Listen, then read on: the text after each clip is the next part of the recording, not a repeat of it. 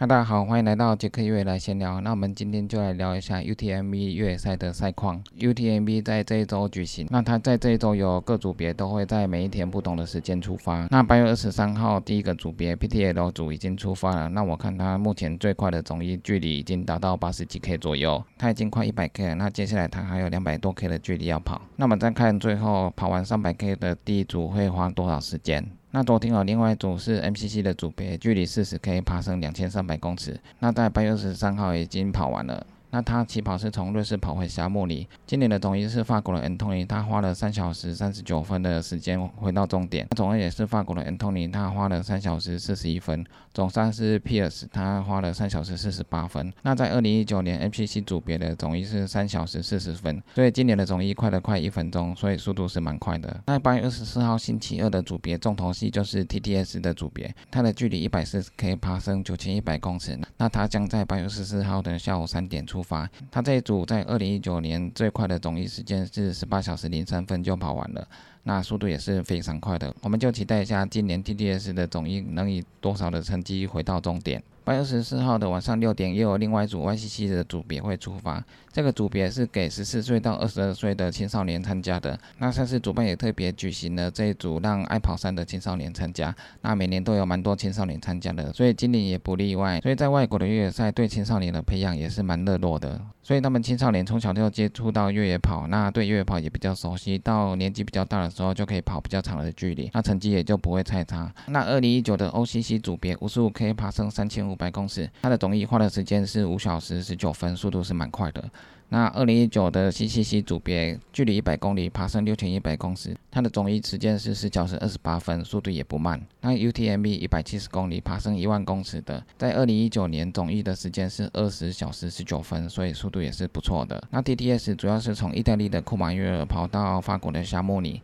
那距离一百四十公里，爬升九千一百公尺。那前段就要上升，先到海拔两千四百公尺左右的高山，然后再下山到海拔八百公尺的五十一 K 之后，那第一段高山就跑得快五十一 K。那上山之后也是上上下下，下来之后又回到海拔八百，所以第一段的难度就已经蛮大的。第二段的时候又在上山到海拔两千四百公尺左右，经过上上下下的高山之后，再下山到海拔八百公尺的九十一 K。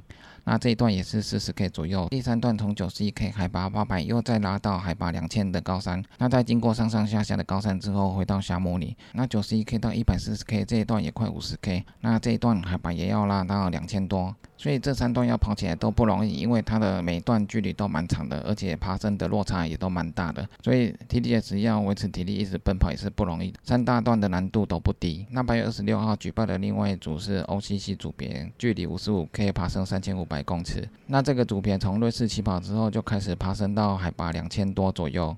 再下山到海拔一千两百公尺的二十六 K，然后再上山到海拔两千多的山顶之后，再下山进入法国的境内，下山到海拔一千六百公尺之后，再上山到海拔两千公尺左右的高山，再一路冲回沙漠里。那这一组因为只有五十 K，所以选手起跑之后就开始冲刺。那二零一九年的中国选手骆涛。本来一路冲刺到三十几 K 都是总一的距离，但是后来到三十几 K 之后，他就开始掉速，那后面的 s t e n 就冲上来了，最后中国的选手获得了第三名。所以这种短距离的比赛，不是你的实力要够强悍，从一开始就可以保持领先到最后，不然就是你一开始跑的时候就要稳稳的跑，但是这种稳稳的跑速度也要维持水准，也要能够在前几名左右，那以这种速度保持体力，到最后才有冲刺的机会。所以这种比赛的强度是非常的高的，而且非常的热血刺激，所以相信今年的比赛也非常的精彩。那八月二十七号的 CCC 组别，距离一百公里，爬升六千一百公尺，这个组别竞争也是非常的激烈。一开始从海拔一千两百公尺的地方爬升到海拔两千七百公尺的地方，然后再下山到海拔两千公尺左右，再经过上上下下的一段山路，最后又再爬升到海拔两千七百公尺左右的高山。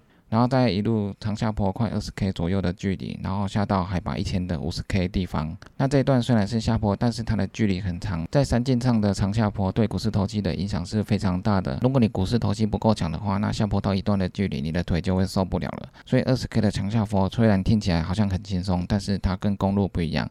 它是山径的地形，所以它对腿部的影响会非常的大。那这种二十 K 的长下坡在台湾并不多见，台湾能够找到十 K 的长下坡已经很不容易了。那这种距离比较长的长下坡，通常在外国比较有可能，因为山路的地形比较不一样。那外国比较多这种长距离的下坡。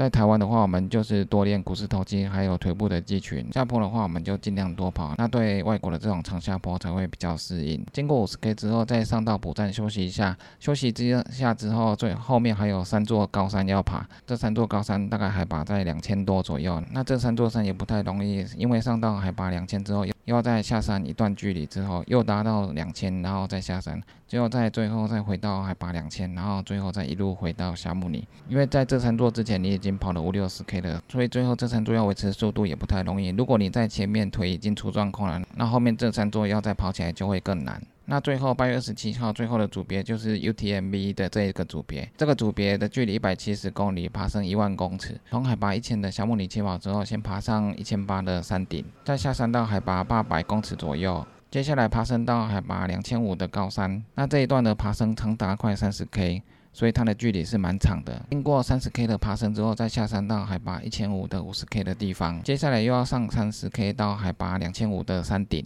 那在经过上上下下的路段，最后走下坡到海拔一千左右的库马约尔，库马约尔是大转换站，到达这边距离已经快八十 K。那这里的转换站就可以使用自己的转换装备，那要换衣服、换鞋子、换头灯这些东西都可以。最主要的是这边转换站有自己准备的食物可以补给，还有前半段已经淋湿的话，就可以换一些干的衣服和袜子。这一段转换站也蛮重要的。接着再开始爬升到海拔两千多的高山，然后经过一段上上下下的路段之后，接着再爬上海海拔两千五左右的高山之后，又在长下坡二十 K 到海拔一千左右的一百二十 K 处，然后再爬上海拔一千五的一百三十 K 补站。最后的四十 K 再出发，就是刚刚 OCC 主笔有提到的最后三座高山。那这三座高山海拔都是两千，但是因为你前面已经跑了快一百三十 K 了，最后的四十 K 还要再上这三座高山，所以是非常的不容易。那它下山的幅度也很大，因为上山到两千，然后又下山到海拔一千多，再上山到两千，就下山到一千多。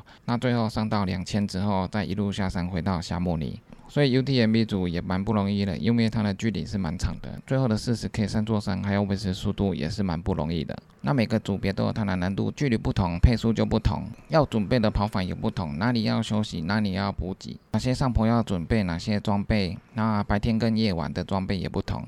那下坡的时候哪边要注意？那里有一大段长下坡，那时候的腿部状况怎么样？还有天气的状况，这些都要事先的规划还有准备，心里才会有个底，才会跑得比较顺畅。